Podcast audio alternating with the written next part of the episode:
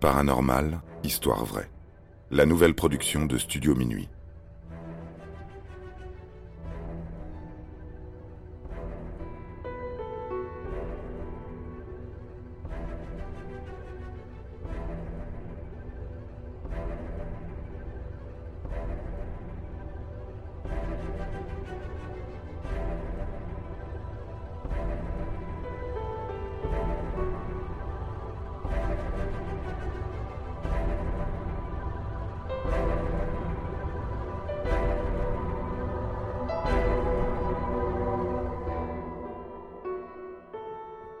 Vaudou brésilien. Le Brésil, pays du carnaval et de la beauté féminine, est aussi une région qui offre des étendues de plages extraordinaires et dont la météo est diversifiée. Au nord, on retrouve un climat équatorial, tandis qu'au sud, le climat est subtropical. Entre deux, on assiste à un horrible fait divers qui se réfère au monde machiavélique du surnaturel. Nous voici en 2009, alors que l'on pourrait considérer qu'à l'époque des téléphones portables, de la génération Android, de l'Internet, de Facebook et de l'évolution humaine, ce type de pratique archaïque n'existe plus. Un enfant en a subi des tortures quasi indicibles.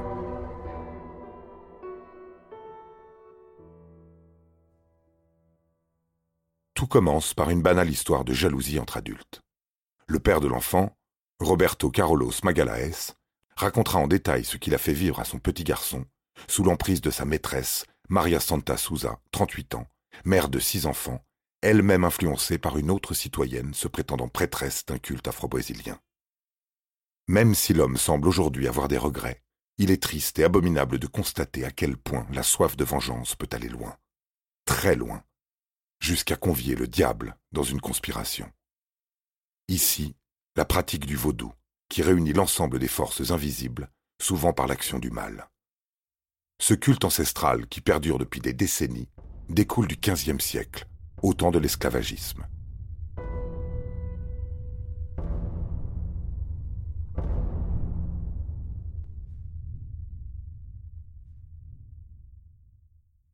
Roberto Carlos Magalaes utilise de l'eau bénite dans laquelle il rajoute du vin.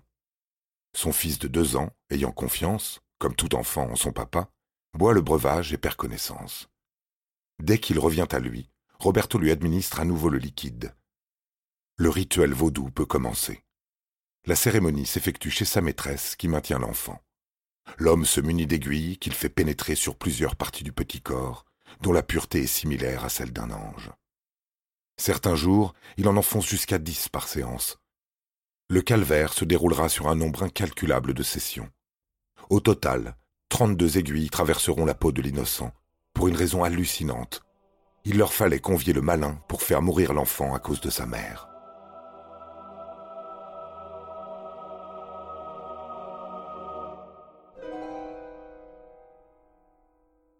En effet, ce sont des disputes incessantes qui amenaient le couple légitime à ne plus communiquer pendant parfois quinze ou vingt jours. Donc, sa mère devait payer le prix fort, via la perte horrible de son fils chéri. Avec bonheur, il est évident de prendre conscience que certains enfants sont protégés par les archanges.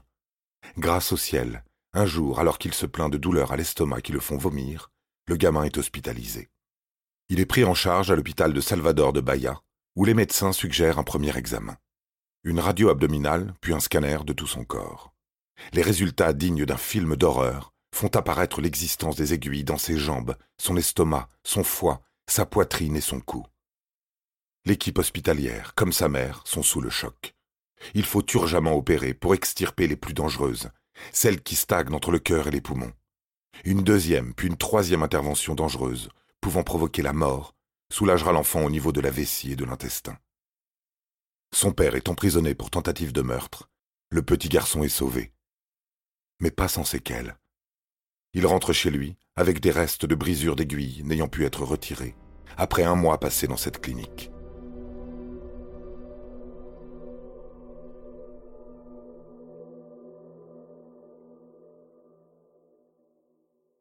Au Brésil, dévoile Stefania Capone, directrice de recherche au CNRS, certains habitants utilisent la magie noire pour jeter des sorts. Force est de constater que ces rituels vaudous sont encore bien ancrés un peu partout sur le continent, et trop souvent ce sont les enfants qui sont les victimes du diable. Ou plutôt du dérangement mental de personnes stupides qui, lors de leur passage dans l'au-delà, risquent de recevoir un accueil bien particulier.